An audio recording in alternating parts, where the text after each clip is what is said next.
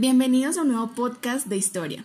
El día de hoy hablaremos sobre la guerra del Golfo Pérsico, una guerra entre países petroleros. Todo comienza cuando para 1988, cuando finaliza la guerra de Irán, Irak registra una deuda de 70 mil millones de dólares, lo que claramente conlleva a una gran crisis económica.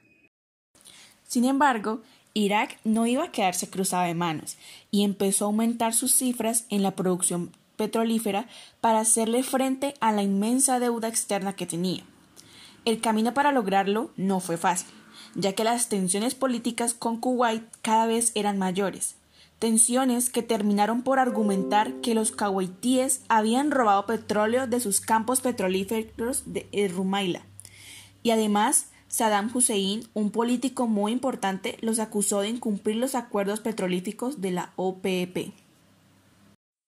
El incremento de la producción petrolífera por parte de Kuwait estaban haciendo bajar los precios del petróleo, lo que claramente perjudicó a Irak, pues el 95% de las exportaciones de este país se debían al petróleo.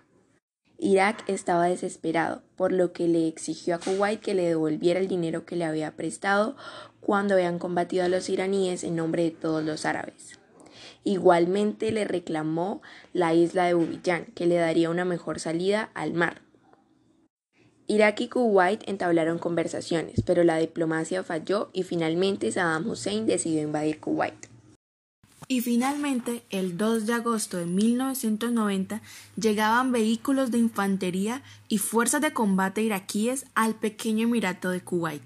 No fue difícil tomar el emirato, ya que su emir Jaber al-Sabah huyó con cobardía, dejando a su pueblo solo y sin protección y a la merced de Irak.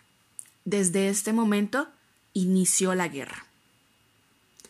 Podemos pensar que Irak no pensó esta, esta decisión dos veces, ya que estaban desesperados por su crisis económica y molestos porque Kuwait supuestamente no cumplía su parte del trato. Entonces movieron una ficha muy peligrosa que les costaría muy caro.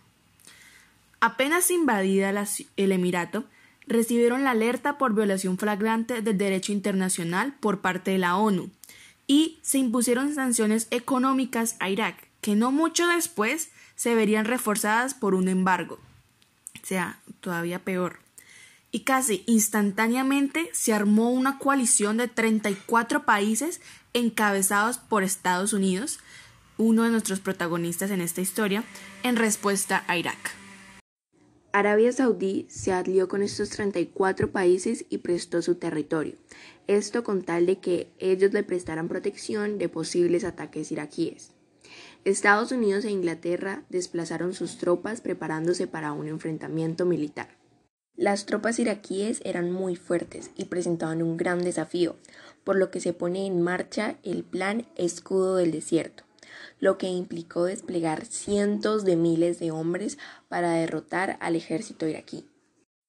A pesar de tener una gran coalición, Irak trató de abrir fisuras bombardeando Israel con misiles. Si Israel entraba en la guerra, varios países árabes podrían abandonar la coalición. Sin embargo, Estados Unidos convenció a Israel de que lo protegería y que destruiría las plataformas de misiles iraquíes.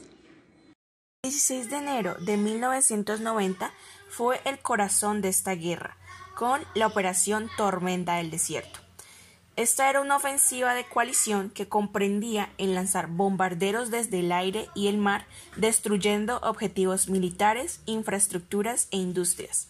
Todo esto mientras que el CNN transmitía la guerra en vivo.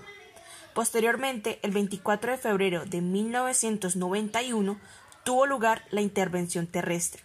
La ofensiva de la coalición resultó ser arrolladora para las tropas iraquíes, y éstas terminaron rindiéndose después de cuatro días de lucha. Kuwait fue reconquistado. Irak acató las condiciones de la ONU, lo que implicaba respetar la soberanía de Kuwait. La guerra del Golfo afectó principalmente a los países del tercer mundo. Cuando el precio del petróleo aumentó debieron pagar millones de dólares.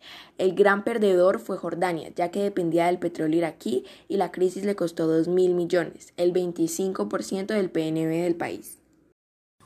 Por otro lado, el mayor beneficiado fue Estados Unidos, ya que la guerra impulsó su economía, se fortaleció su milicia y gracias al bajo precio del petróleo, los intereses también cayeron favoreciendo a los bienes raíces. Y como cereza del pastel, Arabia Saudí se consagró como el líder de la OPEP y a Irak se le redujo su poder de control sobre la oferta del petróleo.